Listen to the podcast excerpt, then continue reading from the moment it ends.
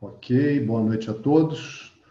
Aula do nosso dia 1 de maio, dia do trabalho. Vamos trabalhar. Deixa eu ver aqui. Então, vamos ver as nossas dúvidas.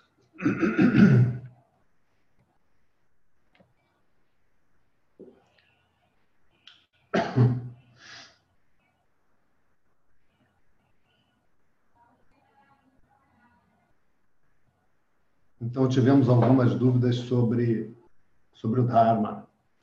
Uh, não sei se o Rafael está aí, estou vendo a fotozinha dele ali, mas não se mexe, né? Foto, né? Claro.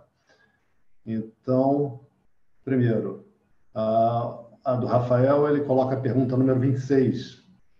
Quando um filho mais novo em um lar é obrigado, por força maior, a se tornar o provedor da família, não só financeiramente, mas também no âmbito da educação, instrução e orientação dos demais membros. Essa situação vai contra e destrói o Dharma familiar. Então, uh, ficou uma dúvida aqui em relação ao Dharma familiar, antes, preliminarmente, né? antes de entrar na, na dúvida propriamente dita da situação descrita. O Dharma familiar é uma situação peculiar a cada família. Vocês vão lembrar que eu dei aquele exemplo de quando eu era bem pequeno, não podia chamar meu pai e minha mãe de você. Chamava de senhor e de senhora. Né? Esse é um exemplo de, de dharma familiar, como as pessoas se tratam, como os filhos se relacionam com os pais, como é feita a divisão de tarefas na casa. Esse é um exemplo. Um exemplo. Não quer dizer que o dharma familiar seja só isso, mas é a ordem dentro daquela família. Então, uh, essa parte é uma parte que é bastante uh, social e costumeira, não é, não é uma coisa imutável, essa parte do Dharma familiar. Tanto assim que houve essa mudança lá na minha família. Como eu falei, depois de um tempo, eh, esse rigor foi abrandado. Né? Tarde demais, porque já tinha acostumado. Né? Então, ah, passa até uma situação engraçada que meus filhos chamam meus pais de você, os avós, e eu chamo de senhor e senhora. E tudo bem, já está no costume também, não tem problema nenhum. Mas aí, quanto à situação que o, o Rafael coloca, do filho mais novo, houve alguma coisa que o Rafael, o Rafael Petit não diz, aqui na pergunta não diz o que foi. Mas quando o filho é obrigado por força maior, ou seja, houve alguma coisa, o nome já diz, né? Força maior. Maior do que nossas forças, houve uma situação. Não sei se o falecimento de alguém, ou se alguém ficou incapacitado, ou se foi embora. Enfim, força maior de alguma natureza, de alguma maneira.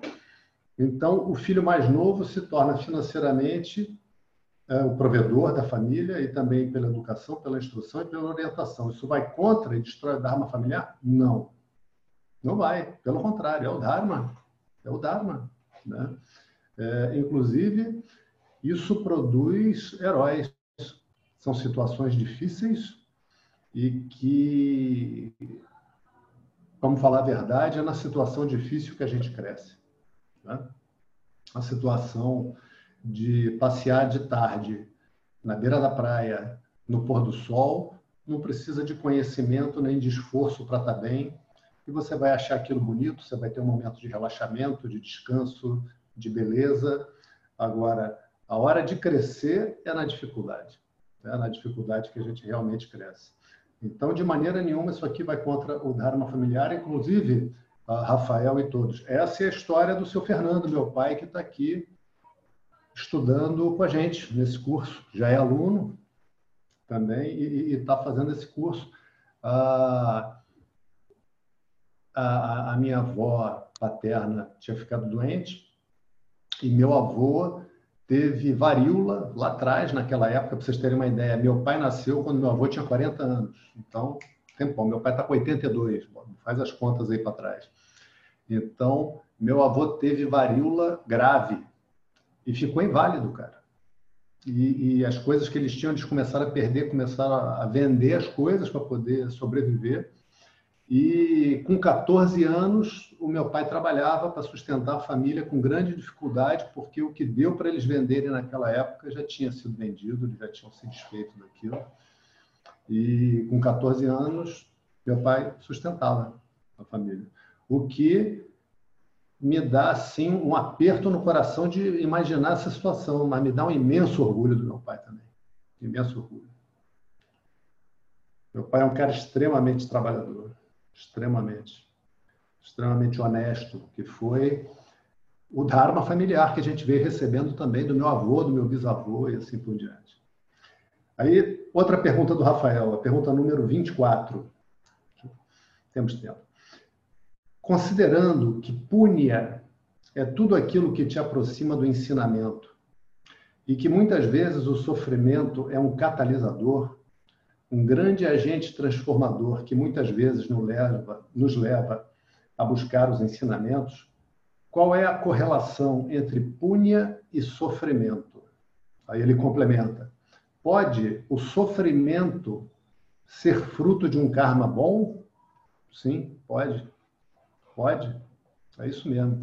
A gente, ah, quando apresenta as ideias para que a gente possa pensar a respeito delas, essas ideias depois elas são refinadas. Então, ah, fui ler aqui o que o Leão colocou, me perdi. As ideias são refinadas. Então, no primeiro momento, a gente diz né, que, a princípio, como fruto do punham, você recebe circunstâncias boas, agradáveis, que te propiciam você levar uma vida boa e agradável. Né? Mas, mas, como a gente vai também, mais para frente a Gita vai, vai apresentar, circunstâncias boas e agradáveis também aprisionam.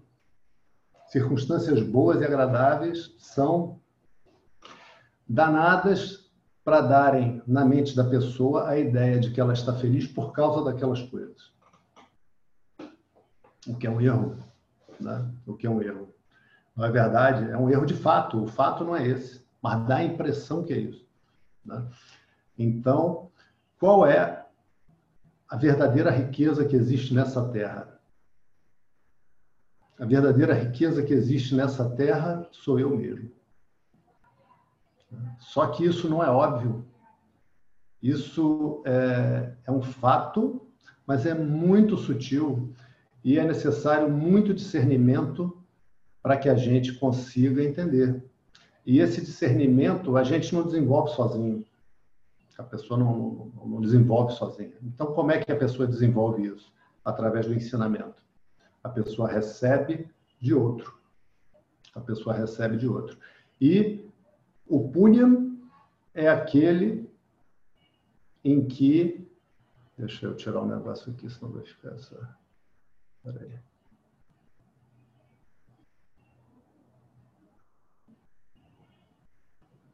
Então, o punyam é aquilo que vai me trazer para o ensinamento. Porque através do ensinamento eu vou poder entender de início um ponto crucial, que é que eu estou me comportando no mundo igual aquele cara da história que a gente viu lá na primeira ou na segunda aula. Vocês lembram que o cara tinha perdido a aliança? A mulher ia chegar em casa e ia ver, você está sem aliança, né? Imagina o, o tamanho da encrenca. Né? E o cara está lá procurando no jardim aliança, procurando no gramado. E aí chega um vizinho, chega outro vizinho, chega mais um vizinho, todo mundo, caramba, o cara perdeu a aliança, vamos ajudar, vamos ajudar. Até que chega um vizinho inteligente e pergunta, mas vem cá, onde foi mesmo que você perdeu a aliança? Ele lá dentro de casa. Pô, mas por que, que a gente está procurando aqui fora? Ah, porque aqui está claro. Né? Essa ideia é uma, uma metáfora que faz uma troça, faz uma brincadeira com a gente, né? com a nossa maneira ignorante de sair procurando a felicidade. Onde a gente sai procurando a felicidade aonde ela não está. Aonde ela não está. Então, é, pode o sofrimento ser fruto de um karma bom?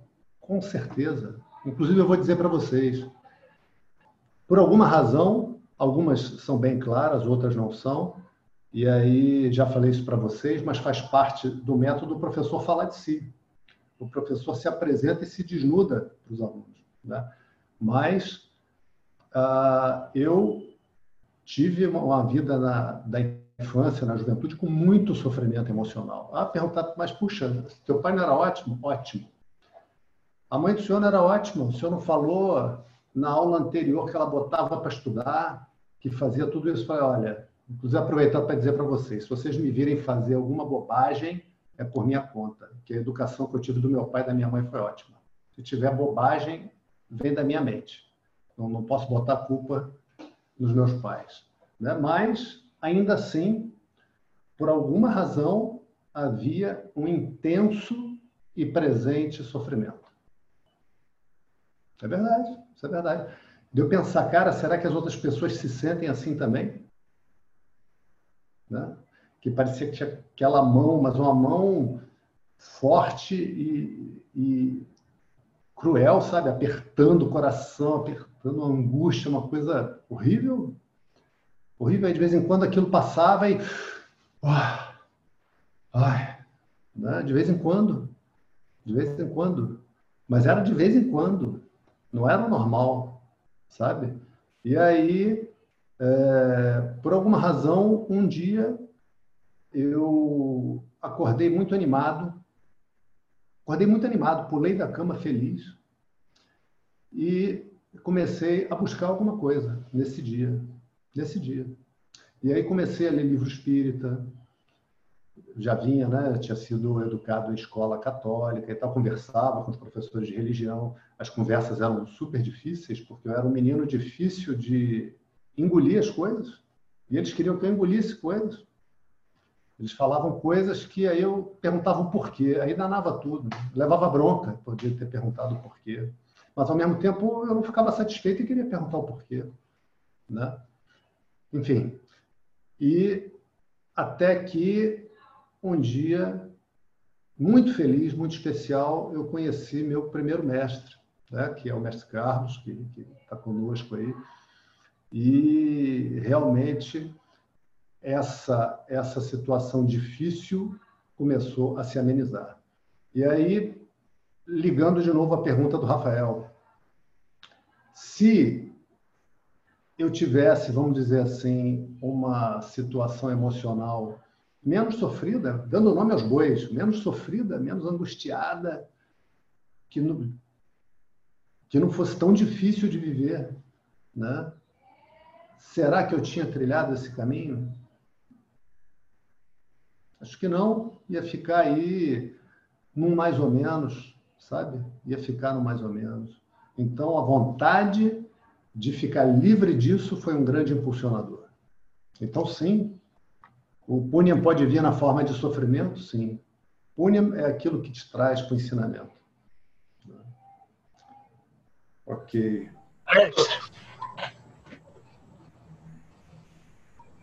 Tem o microfone aberto aí. Opa, Mestre. diga. Marco Helênio.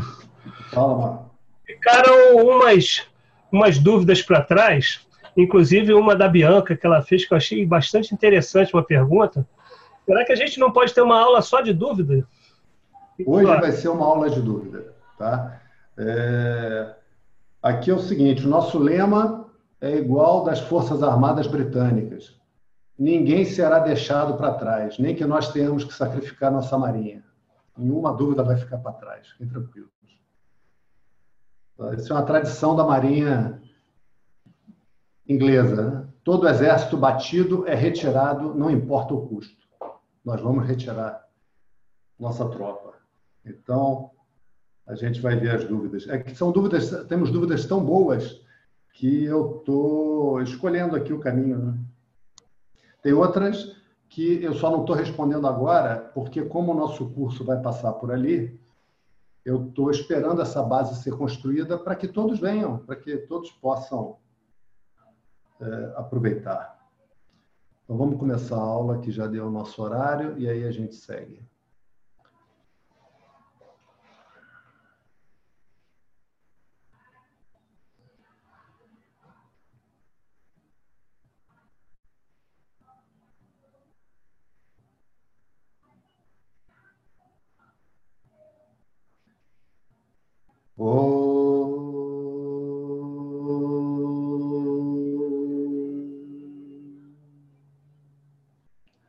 सदाशिवसमारम्भम् शङ्कराचार्यमध्यमाम् अस्मदाचार्यपर्यन्ताम् वंदे गुरुपरम्परा ॐ सहना भवतु सहनौ भुनक्तु सह वीर्यं करवावहै तेजस्विनावदीतमस्तु मा विद्विषावहै ॐ शान्तिः शान्तिः शान्तिः। ॐ सरस्वती नमस्तुभ्यां भारते कामरूपिणि विद्यारम्भं करिष्यामि, सिद्धिर्भवतु मे सदा। ॐ गणानां त्वा गणपतिगुं हवामहे कविं कवीनामुपमश्रवस्तमम् ज्येष्ठराजं ब्रह्मणां ब्रह्मणस्पत आन शृण्वन्नोतिभिः सीदसादनम् ॐ महागणपतये नमः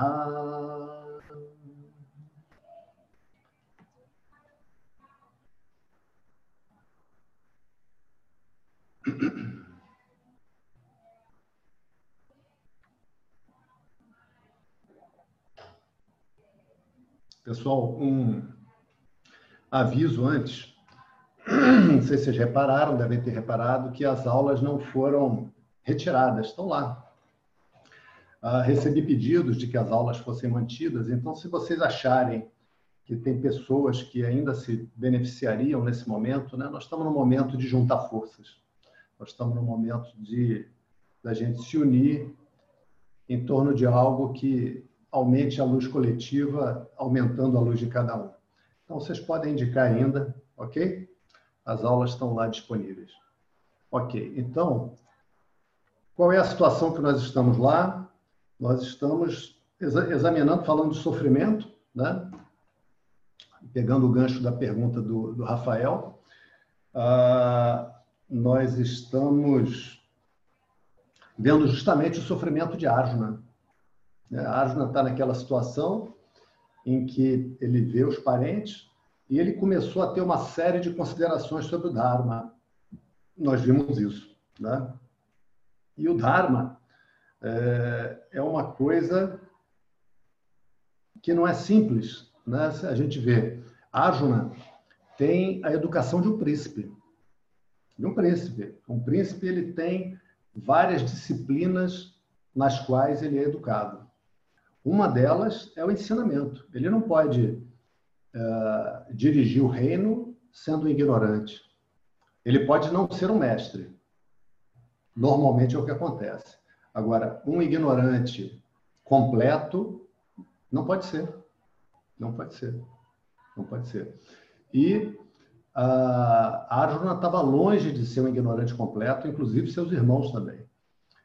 Entretanto, nessa situação que ele se encontra de frente, Arjuna começa a torcer o Dharma porque a situação é dolorosa demais porque a situação se choca demais com o seu desejo. Ele está vindo em alta velocidade, dando de cara no muro de pedra dos seus próprios desejos. Essa é a situação de Arjuna. E está sofrendo horrivelmente diante daquela situação. E reparem, reparem, nenhuma situação na nossa vida se apresenta para nós.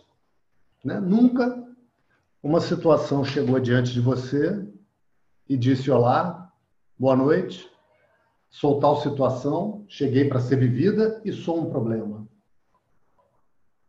Repara, nenhuma situação jamais chegou até você com o rótulo de que ela é um problema. Quem é que bota o rótulo de problema naquela situação. Né?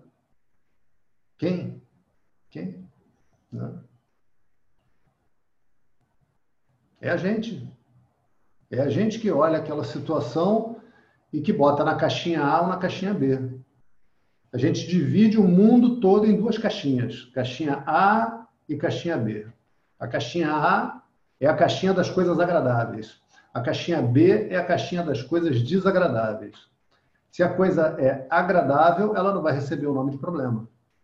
Uma coisa desagradável, se ela for uma coisinha assim, né, tudo bem e tal. Se for já uma coisa mais importante, já pode ser um problema. Se for uma coisa realmente importante, cara, é um problema sem dúvida, talvez um problemaço. Né? Então, a situação que a Arjuna está vivendo é a situação de um problema. E esse problema está onde? Olha que coisa. Por mais dolorosa, por mais complexa, por mais difícil que seja a situação, o problema está na cabeça de Arjuna. Na cabeça de Arjuna. Porque o mundo é o mundo, a vida é a vida, né? e as coisas são como são. Uma das coisas que a gente vem ganhando nesse estudo é objetividade. Objetividade. Eu paro de misturar as minhas fantasias e expectativas no mundo. O mundo é o que é. Dentro do que o mundo é, eu vou viver da melhor maneira possível.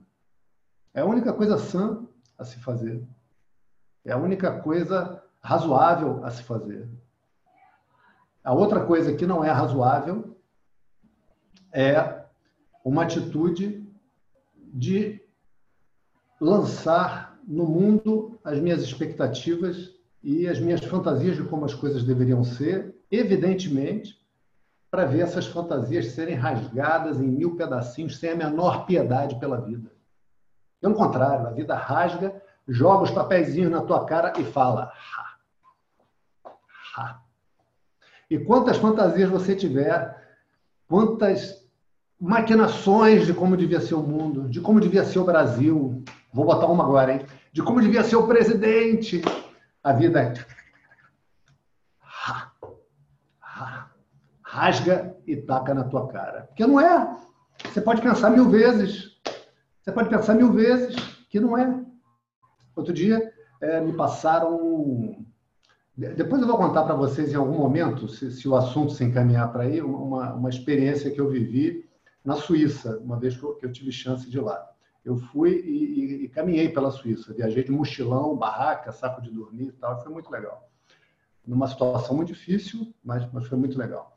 E aí me passaram um, uma mensagem dessa de WhatsApp que começa assim: era um cara tomando cerveja, canecão de cerveja, um cara assim dos 60 anos ou mais, com um fuzil do lado, fuzil militar mesmo, não é de antigamente, fuzil atual, moderno, com jovens em volta, tomando cerveja também, na mesa assim, num gramado, e cada um com seu fuzil. Falei, caramba, que isso, né, cara? Aí fui ver, aquele cara era o ex-presidente da Suíça, que tinha saído agora, e a Suíça é assim, todo cidadão faz o serviço militar, é obrigatório, todos fazem, e todos recebem o fuzil e a pistola que serviram e levam para casa.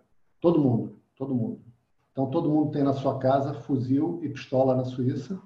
Todo mundo. Tem cinco adultos na casa, vão ter cinco fuzis e cinco pistolas obrigatoriamente. E duas vezes por ano eles fazem uma reciclagem que o governo fornece lá munição e as pessoas vão lá, treinam, e o governo incentiva isso e eles fazem de uma maneira em que é um programa familiar. As famílias marcam é, agendam lá e vão. Aí vai o pai, a mãe, o filho, a prima, tarará, quem quiser, né? E aí o negócio explicava, né? A mensagem. Aí eles ficam ali, fazem, tem um, as pistas de tiro e fora fica essas mesas, que vai um monte de gente, é, é programa familiar, e vem as pessoas e tomam cerveja, come cachorro quente, Coca-Cola, sei lá, você fala aí cuscuz, cuscuz não deve ter na Suíça, né? nem pé de moleque, as coisas que ele come lá. Fica aquelas barraquinhas vendendo isso. E aí eu falei, cara, olha isso, cara. Imagina no Brasil o ex-presidente e todo mundo tomando cerveja de fuzil em volta. Nego ia meter bala no ex-presidente em um minuto. Né? Fiquei pensando, cara, que beleza deve ser um país que está assim, que o presidente pode ir para o meio das pessoas armadas e ninguém quer atirar nele. Porque ele deve merecer isso. Né? ele deve ter feito um bom governo, ninguém acha que ele é isso, que ele é aquilo, não vou nem usar as palavras que as pessoas acham que, o, que, que os presidentes são. Né? Então, aí, aí a mente viaja, que a mente tem essa capacidade, a gente tem que ter cuidado. Tem hora que a gente aprende, aí amarra uma cordinha no pé da mente, e quando a mente começa a viajar, a gente ó, puxa de volta. Mas aí a minha mente deu uma viajadinha. Aí eu imaginei o seguinte: eu moro aqui na cidade de Niterói, no estado do Rio de Janeiro, né? porque tem alguns alunos aí de, de outros estados. Aqui tem a barca que vai para o Rio de Janeiro.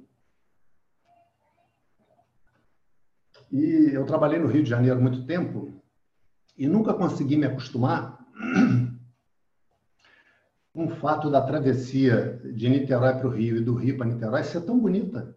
Sempre para mim aquilo foi um momento de passeio, sabe? Na hora que eu sentava na barca, eu falei, pô, que legal, né? Entra um, não tem barulho de ônibus, não tem buzina, tem a, a brisa do mar, você sente o cheiro do mar, passa gaivota, às vezes tem golfinho, cara. Várias vezes eu vi golfinho, né? Você viu Pão de Açúcar, você vê as montanhas de Taquatiara, tem Fortaleza, tem os navios passando. É maneiríssimo, é muito bonito. Aí eu imaginei o seguinte: sabe, eu não sei qual é o lugar lá nos Estados Unidos, mas eles pegaram uma montanha lá e esculpiram as caras dos presidentes.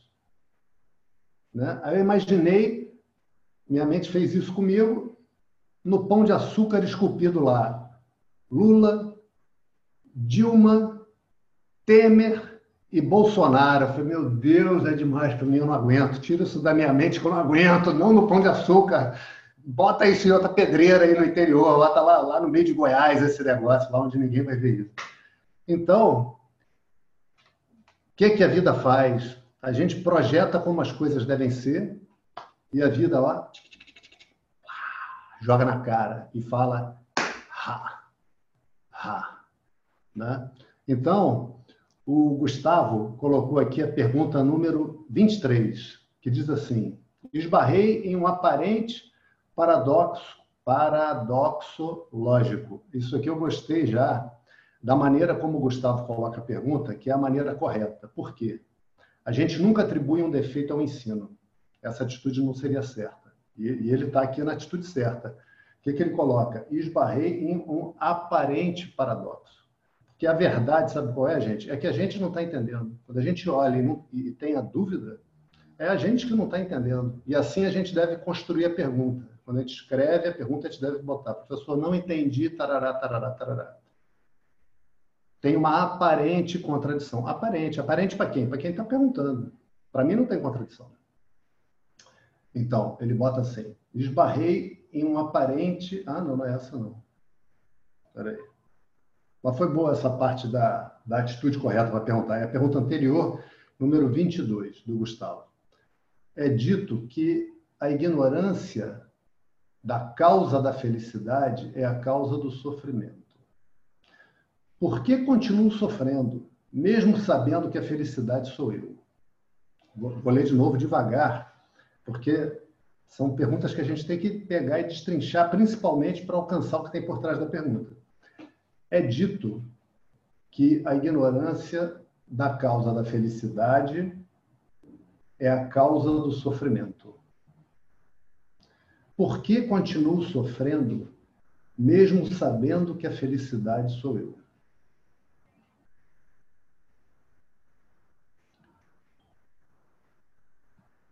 Aí antes, a Bianca colocou uma pergunta, que são várias perguntas, na verdade, pergunta aparece aqui na, no WhatsApp como pergunta 17, eu não estou olhando a planilha, mas é a pergunta da Bianca, depois eu vejo direito o número. Ela pergunta uma série de coisas, mas é, eu vou me, fi, me, fixar numa parte aqui só, por enquanto. Ela pergunta assim, é, ela fala que é aluna do professor Jonas também, e que diz o seguinte, já respondendo uma parte da pergunta né, do Gustavo, que aí a gente vai ver, que a ignorância era uma compreensão equivocada da mente, entre parênteses, do intelecto, sobre quem nós de verdade somos. Ou seja, a identificação da pessoa com seu complexo corpo-mente, isso eu não vou explorar aqui porque a gente ainda não viu, né? E, na verdade, essa parte, no trecho que a gente está programado de ver aqui, a gente não vai ver. Observando as crianças, me parece que por terem esse abre aspas, aparelho mental, fecha aspas, ainda em desenvolvimento, elas vivem uma parcela maior de tempo num estado de relaxamento e de felicidade. Repare como estão sempre alegres e felizes. Né? Ok, aí ela faz uma pergunta aqui sobre ignorância que eu não vou pegar agora, sobre ignorância. Mas vamos falar sobre a criança, sobre um aspecto da criança e pegando a outra pergunta do Gustavo. Olha só que coisa interessante, gente. A gente vem ao mundo. Né? E aí, olha a nossa situação. A gente não escolhe a família que a gente vem, a gente não escolhe o sexo do corpo, a gente não escolhe como aquela família vai ser, se as pessoas vão ser pacientes com a gente, se vai ter uma pessoa que teve uma criação terrível que vai surrar a gente todos os dias. Tem pessoa que sofre abuso sexual dentro de casa. Né? A gente não escolhe. Tem pessoa que nasce numa família que é rica, a gente não escolhe. Né? E dentro dessa circunstância que a gente vem ao mundo, a gente começa então a se desenvolver. Vocês tiveram hoje é, chance de ver a mensagem que eu coloquei lá no grupo de interação? Eu vou dar um replay para vocês aqui que leva 12 segundos. 12 segundos, não custa nada. Deixa eu ver se eu acho aqui. Peraí, vou achar.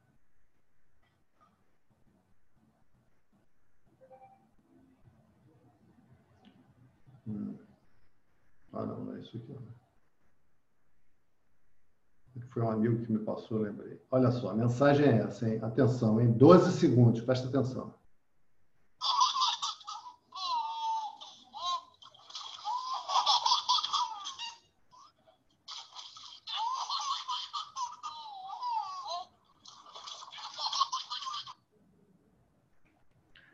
Então, são os gurizinhos, cada um tomando banho de água num balde, e senta e espalha água, né?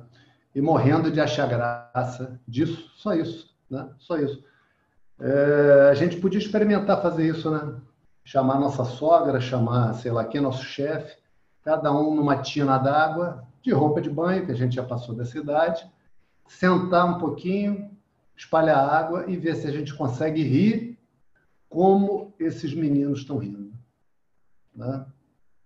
Por isso que os mestres são chamados de nascidos duas vezes, Duidya, porque ele volta a ser criança, com a maturidade de adulto, mas com a capacidade de rir, de se divertir, de brincar de uma criança. Né? Então, a gente vai lá para o ashram, tem aula com o Swami Dananda, Cara, o Swami Ananda é um menino de 10 anos de idade. Sábio. Sábio. Mas a capacidade do Swami Ananda de achar graça das coisas, tem hora que você acha ele até bobo. Porque sabe a pessoa que ri de qualquer coisa? Ele está feliz, cara. Ele está feliz o tempo todo. Né? Sabe pessoa capaz de fazer piada de qualquer coisa? Né? Eu, eu tive a benção, uma, uma, das bênçãos da minha educação foi ter tido o, o, guru das piadas, que é meu pai. Meu pai é um cara que tem a capacidade de olhar qualquer situação e localizar o aspecto engraçado e fazer uma graça daquilo. Né? Sou Midananda é assim também. Né? Então, o que, que a criança tem né, que a gente não tem? Porque ela tem essa capacidade. Nossa pergunta está errada. É o contrário. O que, que a gente tem que a criança não tem? Né? Então, essa é a trilha da resposta aqui. Porque olha só que coisa interessante que é. Vamos examinar um ponto aqui, porque a gente chega nos caminhos espirituais e chega com muita fantasia e, de, e tudo bem, não tem outra maneira. Não tem, não tem maneira de não ser isso. E a gente chega em locais, às vezes, aonde a gente vai receber uma instrução de outra pessoa que também está na fantasia. Né? Se a fantasia for muito grave, e existe, chega-se na situação perigosa sobre a qual Jesus adverte. Lembra lá da advertência de Jesus? Jesus fala o seguinte: se um cego guia o outro, os dois caem no abismo. É, não sou eu que estou falando. Está zangado? Não sou eu que estou falando. Está lá, quem fala é Jesus. Né? Agora, olha que coisa interessante. Olha que coisa intrigante. Porque nessa fantasia que a gente tem, o máximo da fantasia, tem o um máximo da fantasia, que é a Ultimate, não tem o Ultimate Fighter lá, o, o Vale Tudo, então tem a Ultimate Fantasia. Como diria o Saddam Hussein, a grande mãe de todas as fantasias. Ele falava isso, né? Quando os americanos invadissem lá o Iraque, seria a grande mãe de todas as batalhas. Né? Então, a grande mãe de todas as fantasias é que eu vou me iluminar. Que vai acontecer alguma coisa e que eu vou me iluminar. Vou me iluminar. Né? Essa é a grande mãe de todas as fantasias. Como assim, professor? Mas ninguém se ilumina? E, e os chamados mestres iluminados? Calma, presta atenção. Eu não estou falando disso, eu estou falando do significado que é atribuído a essa palavra, se iluminou. Então a pessoa acha, por exemplo, que dentro desse processo ela vai começar a estudar, e vai começar a aprender coisas, e vai começar a, a, a construir a, compreensões, ok? Até aí isso é verdade. E que ela vai fazer mantras, e que aí ela vai passar por um processo de, de purificação da mente. Ok, isso, isso também é verdade. E que aí ela vai vai ter a companhia dos sábios, ela vai para algum lugar onde vão estar os sábios, aí ela vai começar a fazer uma série de práticas que vai elevando energia, elevando energia, elevando energia, até que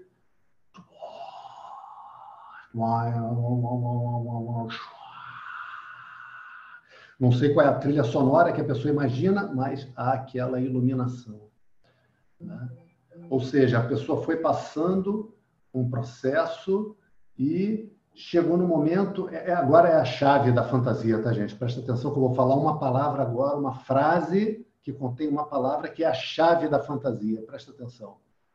Ela passou por um processo de transformação, onde ela se tornou uma outra coisa. Ok? Isso é uma fantasia. Tá? Que a gente se instrui, isso é excelente, é verdade. Que uh, fazer mantra é maravilhoso, é verdade. Fazer meditação é mais do que maravilhoso, é indispensável. Tá? Quem está numa caminhada espiritual e não medita, está ainda nos seus primeiros passos e tudo bem, tem todo o direito, não tem problema nenhum. Meditação essencial, indispensável, insubstituível, não tem substituição para meditação. Né? Ah, então, isso é verdade. Ah, disciplinas fortalecem a mente, é verdade. Transformação, não é verdade. Transformação não é verdade, então vamos ver por que, que não é verdade. Né? Vamos ver por que, que não é verdade. Olha que coisa interessante. Ah,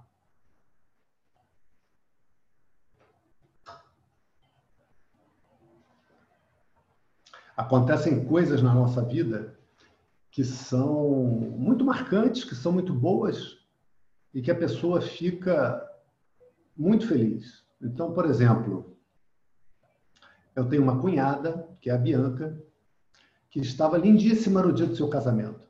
Casou com meu irmão, que é um cara também, gente finíssima, boa pinta, se olhava para o rosto dos dois, era luz pura.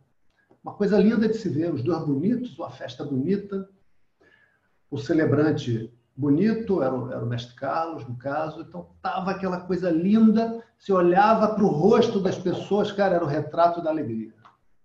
Coisa linda de se ver. Né? No, na vida de cada um, o episódio que, vamos dizer assim, é a moldura porque dizer que produz, na verdade, é uma meia-verdade, né? mas, mas o episódio onde acontece essa, essa felicidade radiante na vida de cada um pode ser uma. Às vezes a pessoa não casou, mas passou no vestibular, recebeu um prêmio, é, encontrou o pai, tinha se perdido da família e reencontrou. E são momentos em que a pessoa tem aquela enorme felicidade. Né?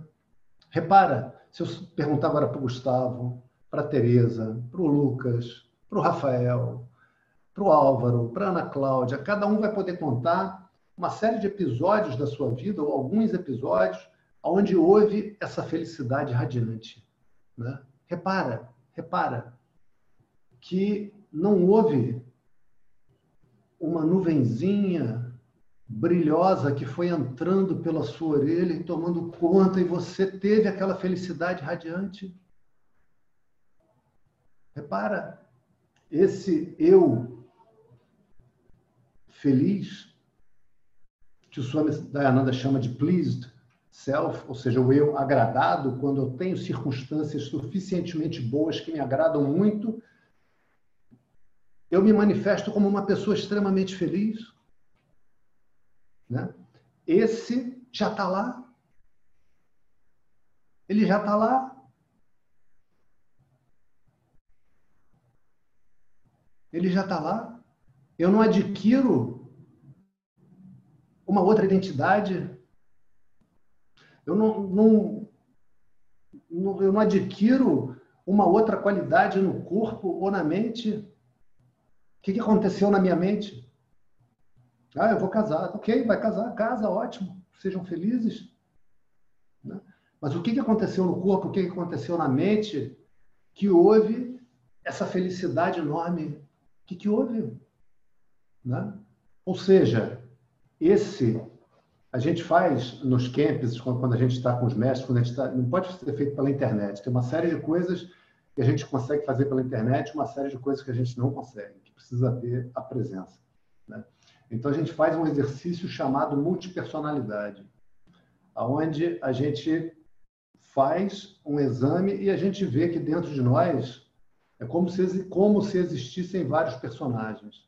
E tem em nós, eu tenho lá o Eduardo feliz, radiante, entusiasmado, forte, na verdade invencível, mais forte que o oceano. Um dos lemas de cautela do surfista é ter que ter cuidado porque o mar não cansa, né? Você fica remando contra a corrente, você fica toma uma, uma soca, toma outra, cara, o mar não cansa e você se cansar morre. Não. Eu sou mais incansável que o oceano, de verdade. Isso é verdade, isso é verdade para todos. Senão eu não podia estar ensinando para vocês. Isso é verdade para todos. Agora, como? Isso já está lá. Já está lá. Né? Não, não é uma coisa que eu vou aprender a ser esse, esse Eduardo, esse Gustavo feliz, esse Lucas feliz. Isso está lá. E de vez em quando ele aparece, ele dá o maravilhoso ar da graça. Esse é o verdadeiro ar da graça. Se tem algum ar da graça, sou eu. Quando eu realmente venho sem máscara de tristeza. O Swami Ananda fala uma coisa muito interessante. Várias dessas coisas, gente, demandam que a gente pare, que a gente pense, que a gente examine, que a gente gaste um tempo. E para isso, rever as aulas é, é uma ferramenta muito boa, muito, muito poderosa. O Swami Dayananda diz o seguinte: repara na piada. Piada. Você chega e fala para o cara uma piada. Né? Repara na piada. É... Por exemplo, vocês lembram que a gente teve um tempo atrás o carrapato estrela? Lembra disso? Teve um surto de carrapato estrela que transmitia uma doença lá de nome complicado e as pessoas morriam, cara. E aí, aqui no Rio de Janeiro, o cara que era o diretor da agência estadual, que eu não me lembro o nome da agência, encarregada de zelar isso, pegou o carrapato estrela e morreu, cara. Lembram disso? Quantos anos? Deve ter uns 10 anos isso. Enfim, alguns de vocês são novos, 10 anos é muita coisa. Enfim. Aí, naquela época, o cara foi na loja, no pet shop. Aí tinha lá os filhotinhos e tal. Aí o, o, o cara falou: Olha, eu vim comprar um, um animalzinho de estimação. Aí o cara da loja começou: Olha, a gente tem aqui de todo tipo. A pessoa que tem quintal tem aqui filho, filhotinho de Fox Paulistinha, um cachorro ágil. Para quem quer criar um bichinho de apartamento, ó, tem esse gato aqui dessa raça, que é siamês. Esse aqui, os, os pais são mansinhos, e o siamês é um, é um gato de companhia, parece até cachorro em corpo de gato. Se a pessoa não quer um bicho de pelo, tem papagaio. E aí foi mostrando, né? Aí o cara falou, olha, rapaz, isso aqui acontece? Na verdade, é, é, é para uma senhora isso. Tal. Eu falei, então, leva o papagaio. Não, é que eu estava pensando em outra coisa. Aí, não, papagaio ela vai adorar. O papagaio daqui é inteligentíssimo. Não, sabe o que, que é? É minha sogra. Eu estava pensando no carrapato estrela. Então, carrapato estrela é minha sogra. Né? Então, por que, que a gente tem a capacidade de rir? Né? Porque, imagina só, se a gente fosse fundamentalmente tristeza, né?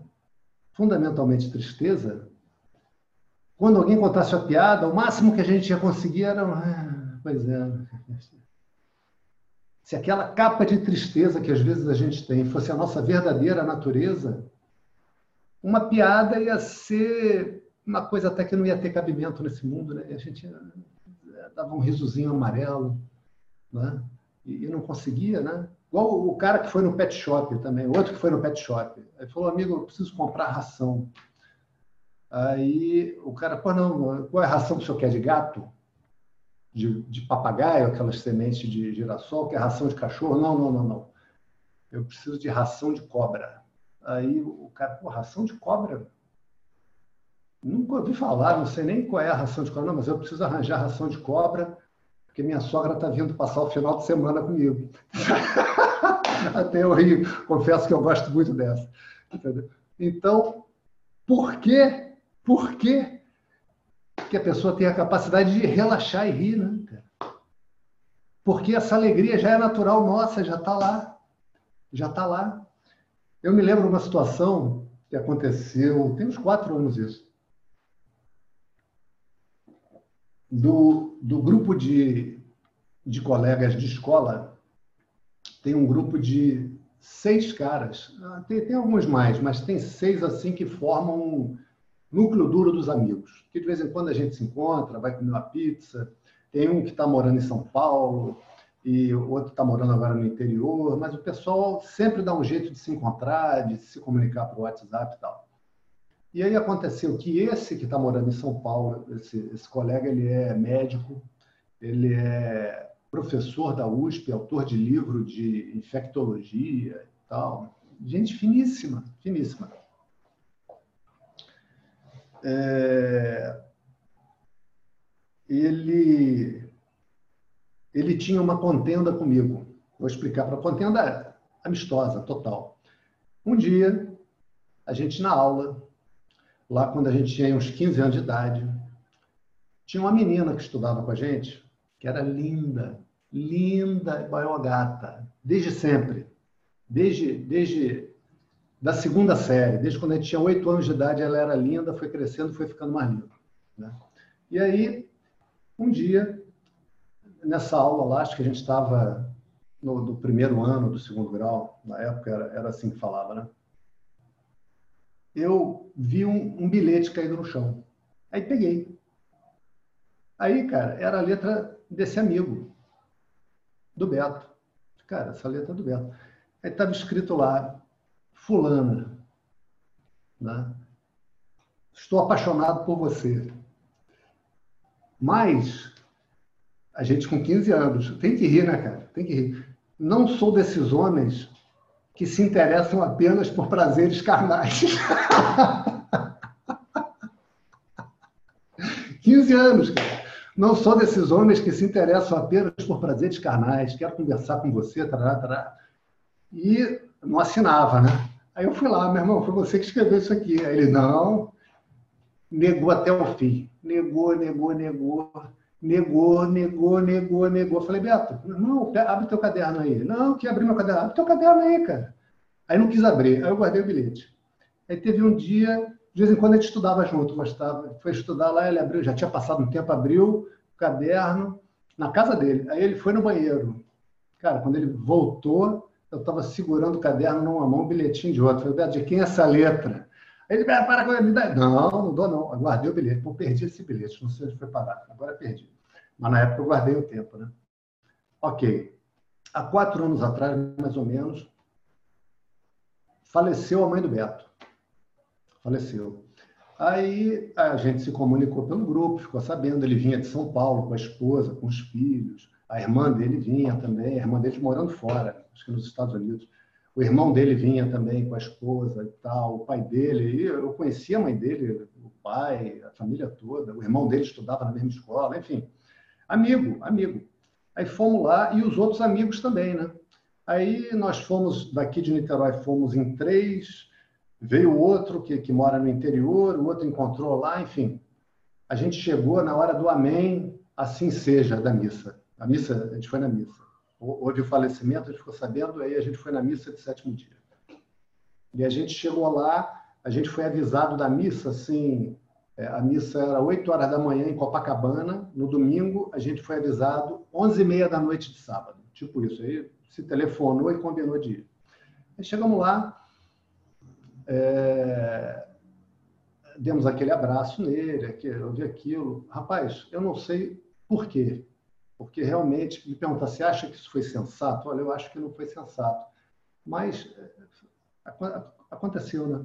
A gente estava sem ver o Beto há um tempão, porque ele está morando em São Paulo.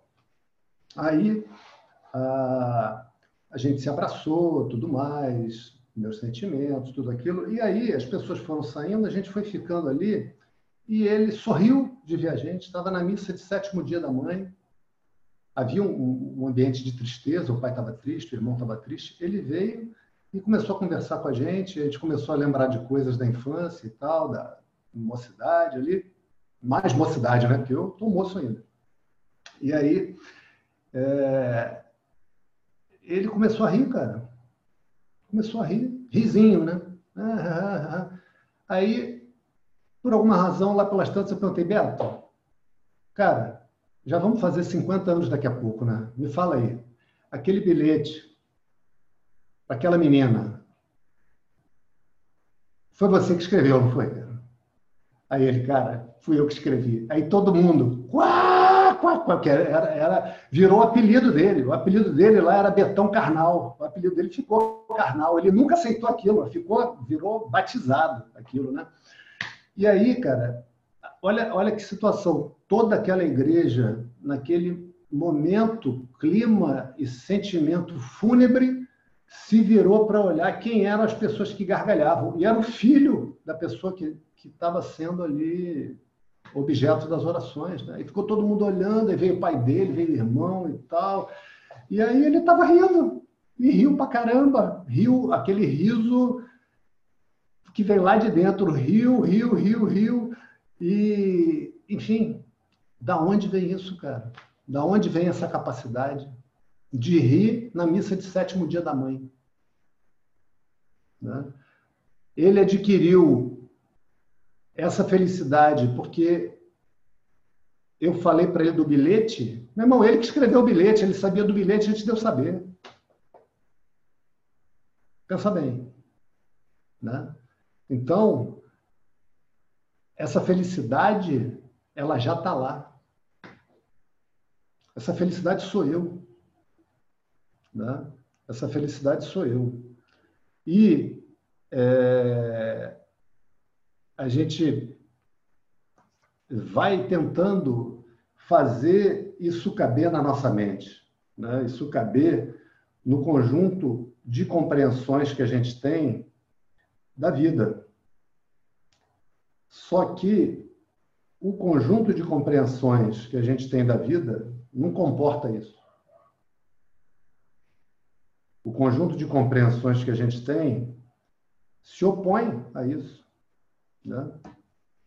Então, é, quando a gente ouve falar disso na aula pela primeira vez, como a gente está ouvindo aqui, já tem algumas aulas, o que está sendo feito pelo Sampradaya. O que é o Sampradaya? É o método de ensino.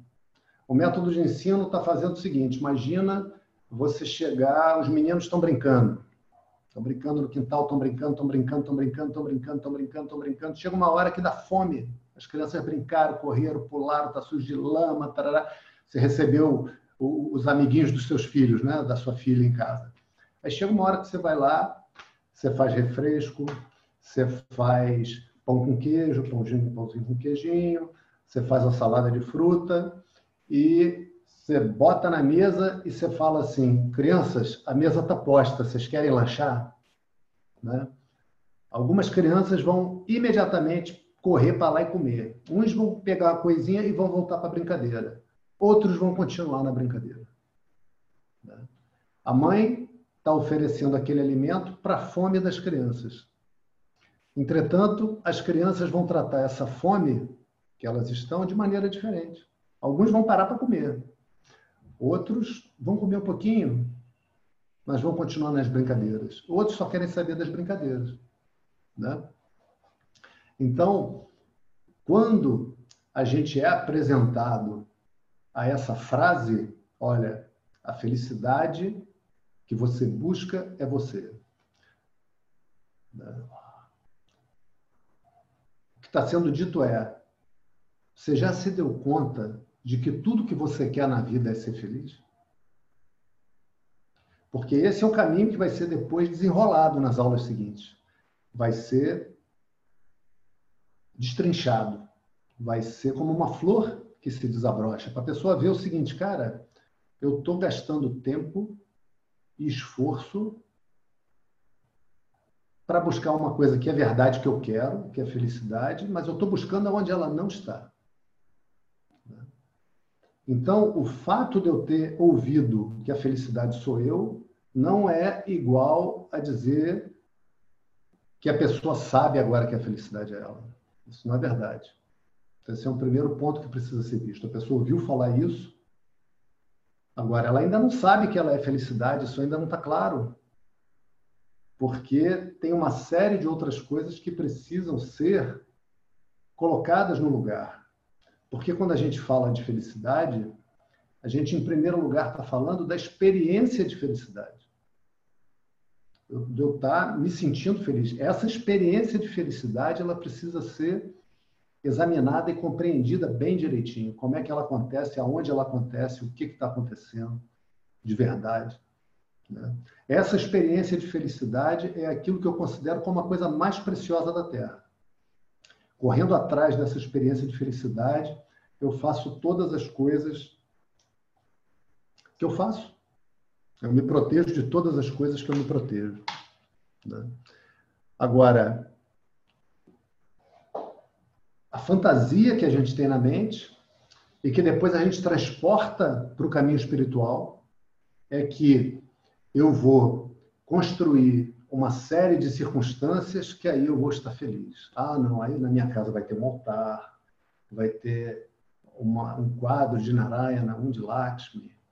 É, antes, a ideia era, não, vou ter um marido, vou ter uma esposa, vou ter um filho, vou ter dois filhos, vou ter três filhos, vou ter um carrão na garagem. Né? Quando eu tiver aquele carrão, imagina, o cara passando de carrão, você se imagina naquele carrão, ah, que beleza.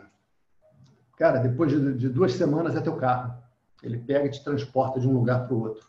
Se você acha que vai estar feliz por causa do carro, quando começar a chegar a conta, chegar a multa, já já o carro vira um objeto de apreensão. Né? Agora, a ideia que a pessoa constrói é que ela vai ter a construção de uma circunstância de vida que agora eu vou me transformar numa pessoa feliz. Porque eu medito, porque eu faço isso, porque eu faço aquilo. Não. Não. Você já é felicidade. Agora, com qualquer nível de ignorância que a pessoa possa ter. Não existe vida sem felicidade. Presta atenção. Viver é bom. É bom? É bom. Se você está vivendo a vida que for e você não está feliz, não está curtindo, é simplesmente por causa do conteúdo da tua mente. Então eu tinha prometido a vocês, né? Não era uma promessa, na verdade. Eu tinha falado, né, que o professor fala coisas difíceis de ouvir, mas é verdade. Às vezes a pessoa não aguenta, cara, eu não aguento ouvir isso. Então, em geral, essas pessoas param de estudar. É assim. De um jeito ou de outro. A pessoa não fala, ah, não aguento ouvir isso e para. A pessoa dá desculpa. Dá desculpa. Não, não, não. Tem que me dedicar às coisas da vida, né? Vou parar de viver? Tem que ver, fazer as coisas, né? Tem que ver filme, tem que ver todos os filminhos bacanas que eu recebo no WhatsApp, tenho que ir na praia, tenho que ir no restaurante, tenho que fazer isso, tenho que fazer aquilo. Ok, faça, faça, né? Não tem problema nenhum nessas coisas. Todas essas coisas eu adoro também e faço. Né? Agora, quando você estuda, você ouve coisas que batem lá dentro, que você está escutando também com o teu coração. Né? Então, nesse processo, esse processo vai passar fortemente pelo coração. E vamos falar mais sobre isso, porque a, a gente tem a, uma metáfora do caminho espiritual como uma pessoa que vai subindo a montanha, né? Já viram isso? O cara vai subindo a montanha, vai subindo a montanha, até que ah, chegou lá, chegou, finalmente chegou depois de tanto esforço. Isso é razoavelmente verdade, porque tem um esforço envolvido. Agora, esse esforço é gostoso? Vocês estão sofrendo aqui tendo aula? Se vocês estão sofrendo, cara, isso precisa ser visto, porque não é para sofrer. Então tem que aumentar o número de piadas na aula. Porque não é, não é para ser sofrida a aula, a aula é para ser agradável. O caminho é para ser agradável, tentar entender as coisas é para ser uma coisa que, que atrai a mente, né? é natural, é gostoso. Né? Agora, esse eu feliz que de vez em quando aparece, é sobre ele que o ensinamento vai falar.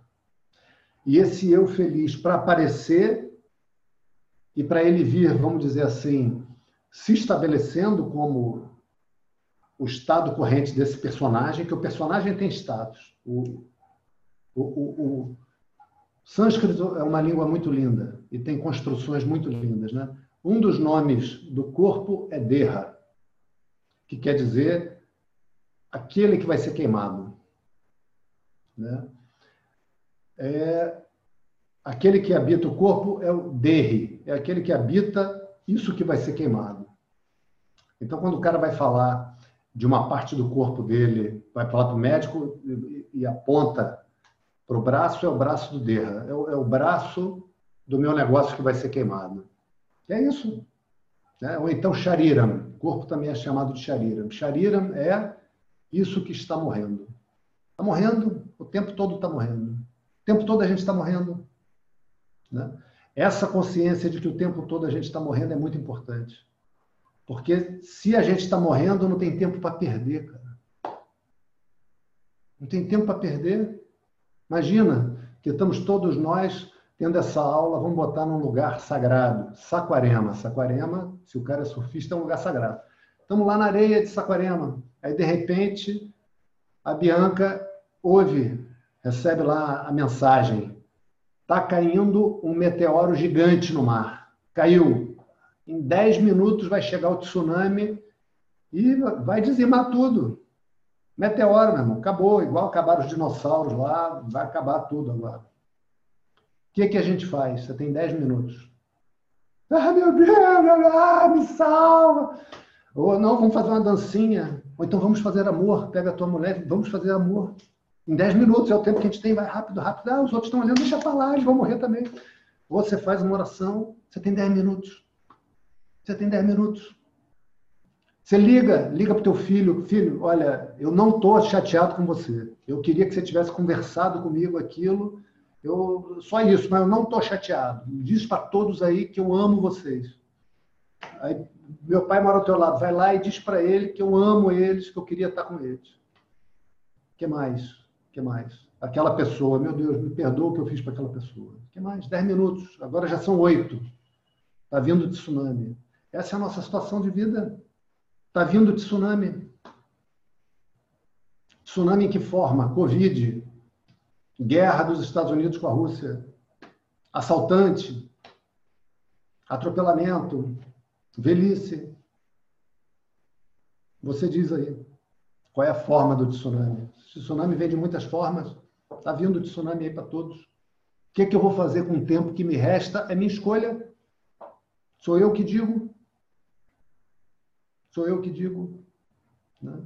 Então, esse processo passa por eu tirar o lixo da minha mente. Lixo. A minha mente está cheia de lixo. E eu tenho que tirar o lixo da minha mente. Quer ver um exemplo de lixo para tirar da mente? A gente tem uma enorme dificuldade de lidar com as nossas emoções difíceis. Então, depois que a pessoa estudou um tempo, depois que o professor sente que a pessoa está querendo prosseguir, a pessoa vai passar por uma parte de estudo junto com meditação, aonde ela vai mergulhar profundamente na emoção dela. Porque o nosso normal é o quê? Cara, coloca um CD aí, coloca um samba bonito, coloca um rock, bota um filme, ou então coloca filme, liga a televisão e liga o som para parecer que tem gente em casa. Porque senão eu vou pensar em mim mesmo e eu vou ter que sentir o que eu estou sentindo. Eu não vou ter como fugir de mim. A pessoa entra no carro, vai dirigir, está indo para o seu trabalho, está indo. Aí dá aquele aperto no peito, que ela está ali só com ela. O peito faz assim, ó. O que, que ela faz? Liga o rádio. Por que, que ela liga o rádio? Porque ela não se aguenta. Porque ela não se aguenta. Isso é verdade? Né? E se você for ver, existe um processo que não começou agora, porque essa dor, a pessoa não começou a sentir agora. Essa dor é uma velha conhecida. Examina a tua dor. Chega um ponto do processo de estudo, eu só estou mencionando aqui, porque a gente está falando sobre a experiência de felicidade. Né? Chega um ponto do processo de estudo em que a pessoa examina a própria dor. E também muita gente não aguenta e corre. Muita gente não aguenta e corre. Agora, olha a situação de todos nós, como foi dito. A gente nasceu numa família que a gente não escolheu e a gente viveu uma série de coisas que a gente não escolheu. Né? E aí, lá de trás, lá de trás, a gente teve o contato com a nossa impotência que a gente tem essa impotência até hoje. A minha capacidade de controlar o mundo, de fazer com que aconteçam as coisas que eu quero, é reduzidíssima, é ínfima. De vez em quando acontece o que eu quero. Pouquíssimas vezes, porque foi por meus próprios meios, por minha própria intervenção.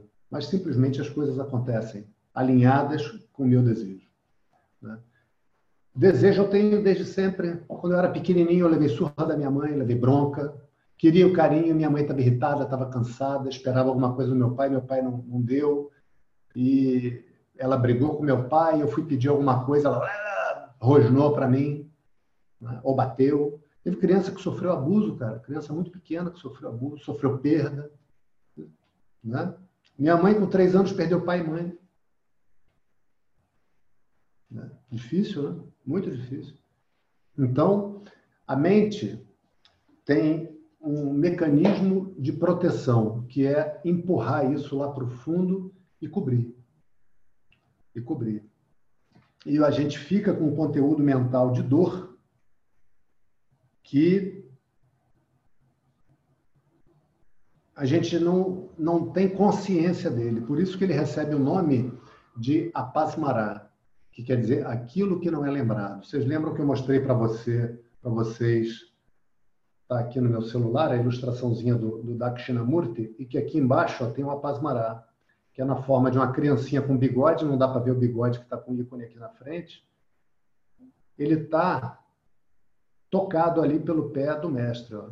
não está esmagado não. E ele está segurando uma cobra na mão, olha que coisa. Né? Porque com o ensino com o ensino, eu aprendo a olhar para esse apasmará de uma outra maneira. A gente aprende a olhar para ele como ele de fato é, como uma criança pequenininha, não uma criança de 10 anos, de 11 anos, uma criança pequena de 2 anos, de 3 anos, às vezes até um pouco menos, com uma dor muito grande, com medo muito grande, com uma insegurança muito grande, precisando ser protegido, com uma ignorância muito grande, sem saber as coisas do mundo e precisando ser cuidado, ser orientado, ser alimentado. Né? E a gente, por ignorância, porque esse mundo é assim, e isso tem um propósito, tem uma maneira de ser, a gente, por ignorância, tratou essa criança com rejeição. Essa criança que é a gente, que está no nosso coração, a gente tratou e trata até hoje com rejeição. Porque quando vem a angústia, eu não aguento, eu quero que ela vá embora. Quando vem a tristeza, eu não aguento, eu quero que ela vá embora. Quando vem a insegurança, quando vem até a raiva, quando vem o medo, eu não aguento, eu quero que essa emoção vá embora, que essa criança sofrida vá embora. Eu não quero receber essa presença dolorida em mim. Né? Então, eu passo por um processo, um período de apaziguamento da minha relação com essa dor. Essa dor está lá. E essa dor de verdade é dor, portanto dói, mas ela me torna irmão de todos os seres humanos. Porque todo ser humano tem a sua dor. Todos, todos. Todos, sem exceção. Swami Dayananda tinha a dor dele e falava da dor dele, como eu falo para vocês da minha e vou falar mais ainda. Né? Então, eu tenho uma série de circunstâncias na minha mente que atrapalham a minha experiência de felicidade e atrapalham a minha compreensão. E nessa nessa caminhada, nessa jornada espiritual, eu vou aprender uma série de coisas. Eu vou aprender a estar em paz comigo, eu vou aprender a linda meditação, é um conjunto de meditações da criança, pegando a minha criança no colo e apaziguando essa emoção. Porque por ignorância eu maltratei muito já essa criança e eu preciso me reconciliar com ela e ela precisa se reconciliar comigo né? porque eu que chamo todas as situações de problema. As situações externas ou internas. Eu que digo que a minha angústia é um problema. Por que, que a minha angústia é um problema?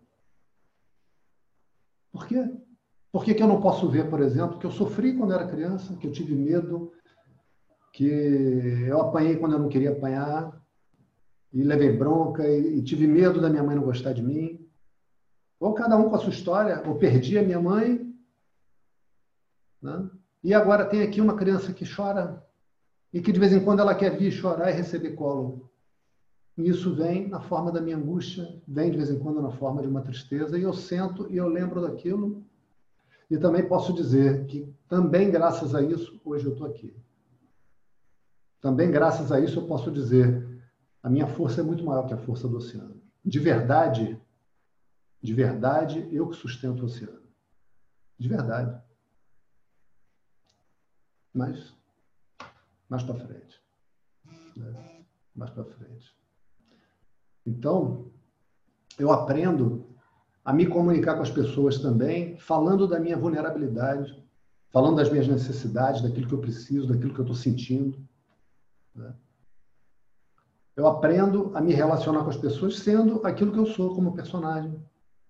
E vou passando por um processo relativo, relativo, não absoluto, de serenamento desse indivíduo, serenamento dessa mente. E esse que está não absolutamente sereno, mas consideravelmente sereno, não absolutamente feliz, mas consideravelmente feliz, vai ser aquele que vai entender o ensino em outro grau. Então, hoje, a gente não entendeu. Quem acha que entendeu, com todo carinho, eu não estou na tua mente, mas eu acho que ainda não. Esse entendimento virá mais adiante, se Deus quiser, virá mais adiante. Então, o processo que a gente passa é de largar pedra. para a gente ser ser livre e feliz. Né? Concluindo já a aula, já estamos um minuto além do tempo. É chato quando chega no final, assim que eu estou cheio de coisa para falar ainda, mas tenho tempo. Né?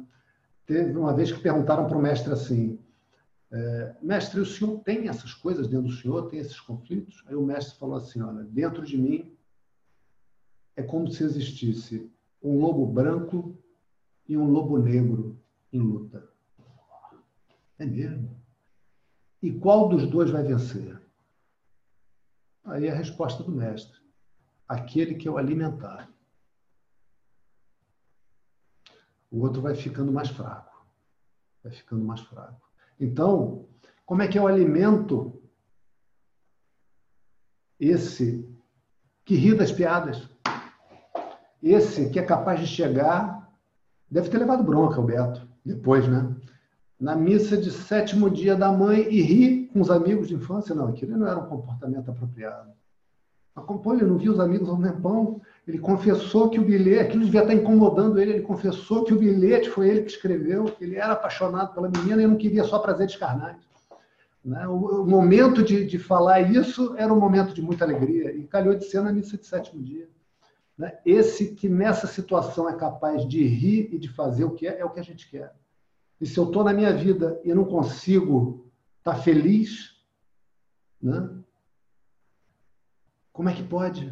Algo que está fora do lugar. Eu estou com alguma coisa na minha mente que eu não consigo largar, assim como Arjuna não conseguia largar a pedra representada pela luta com seus próprios parentes. Não conseguia. Né? Finalizando a aula, recebi uma vez um, um trecho de um documentário que mostrava o Eisenhower, general americano, indo falar com os paraquedistas americanos e ingleses na véspera do dia D. Olha a situação dos caras. Não sei se vocês sabem, o dia D foi no dia 6 de junho mas ia ser no dia 5 de 1944. Não foi no dia 5, porque quando chegou na hora, a previsão do tempo mudou. E o, o, Canal da Mancha não ia ter condições de navegabilidade, não ia ter condição deles desembarcarem as tropas, os equipamentos que eles precisavam. E aí foi adiado. Né? E eles tinham uma janela de operação por cada maré se a maré variasse demais, também não podia. Então, os alemães, mais ou menos, já esperavam, sabiam disso, esperavam o intervalo da maré, vamos ver o tempo, só que eles achavam que o desembarque ia ser em outra, localidade. O Hitler achava, na verdade. Os generais achavam que ia ser ali. O Rommel, principalmente. E aí, é, o Eisenhower foi falar com os paraquedistas. E a situação dos paraquedistas era a seguinte: se coloca nessa situação homens de 18, 19 anos, que iam ser lançados de paraquedas de noite na retaguarda do exército alemão para fazer uma operação, uma série de operações, na verdade, que iam distrair os alemães, que iam assegurar determinados pontos para uma invasão que dependia de uma confirmação da previsão do tempo. Talvez não tivesse invasão, mas eles iam ser lançados. Imagina, 18 anos de idade você, veio lá de outro país, lá dos Estados Unidos, país bom naquela época. Hoje é bom ainda, né? É o nosso parâmetro aqui é comparar com o Brasil. Mas é, a pujança, a prosperidade naquela época, né? o cara sai de lá para ser lançado de noite no meio do exército alemão, lá, para uma invasão que felizmente aconteceu, mas que talvez não acontecesse. Né?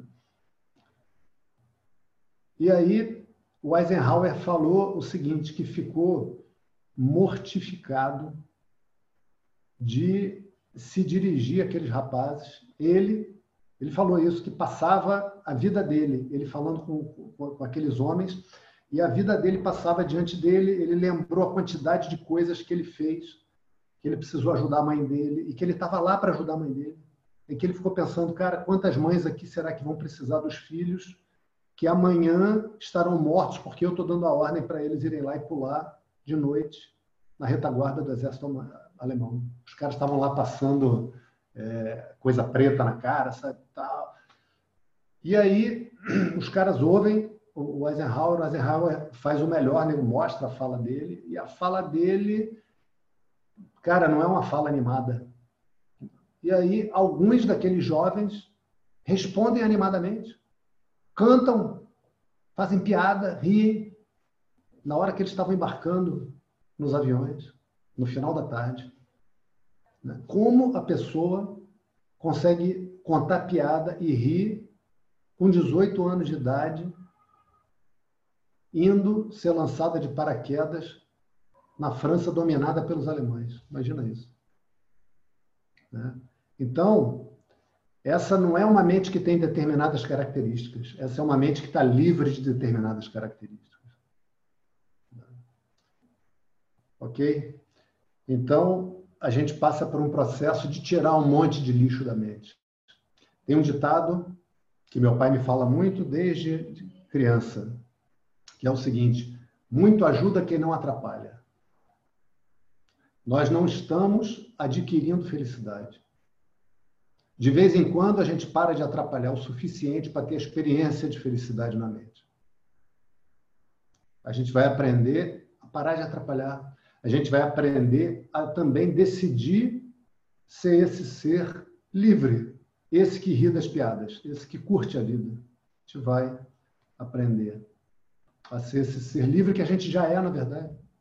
A gente vai aprender a se estabelecer nesse lindo lobo branco. Om Purnamadav Purnamidam Purnat Purnamudachyate पूर्णस्य पूर्णमादाय पूर्णमेवावशिष्यते। ॐ शान्तिः हरिः ॐ श्रीगुरुभ्यो नमः। हरिः ॐ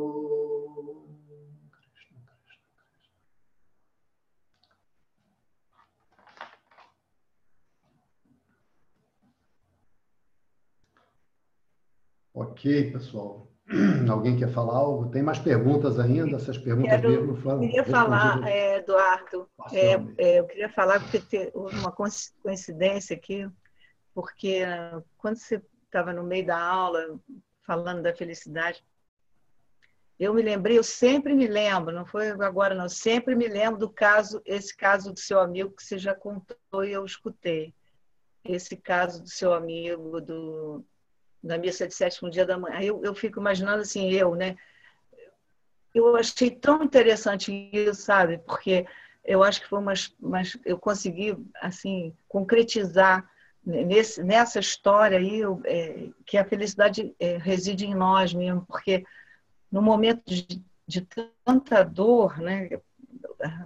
É, quer dizer, me, me colocando no lugar de, do sétimo dia da morte da mãe dele, ele conseguiu dar uma. É isso que acontece mesmo. Quer dizer, eu tenho percebido também que nesse momento de, de grande.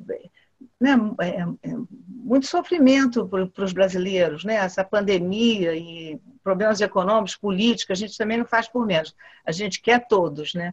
E, mas eu tenho rido tanto, é, sabe, nas redes sociais, as pessoas são muito criativas, gente. No dia do, do discurso do Bolsonaro, acabou o discurso, já tinha várias piadas, mas eu tenho me divertido mesmo, sabe? Realmente. Aí eu lembro dessa história do seu amigo, sabe? No, no, no sétimo dia da mãe dele, que ele deu essa gargalhada por causa desse, desse caso de vocês do passado, né? Para mim é muito, muito importante essa, foi muito importante essa história. Aliás, se você não tivesse contado, eu ia contar. Muito bom.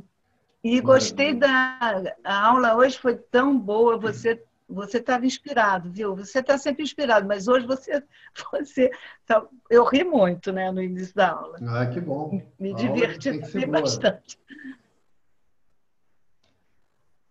Beleza. Valeu, Tereza. Alguém quer Obrigada. perguntar alguma coisa? Eu não quero perguntar, eu quero comentar só uma coisa. É, eu gostei muito da aula, excepcional a aula de hoje. Me diverti.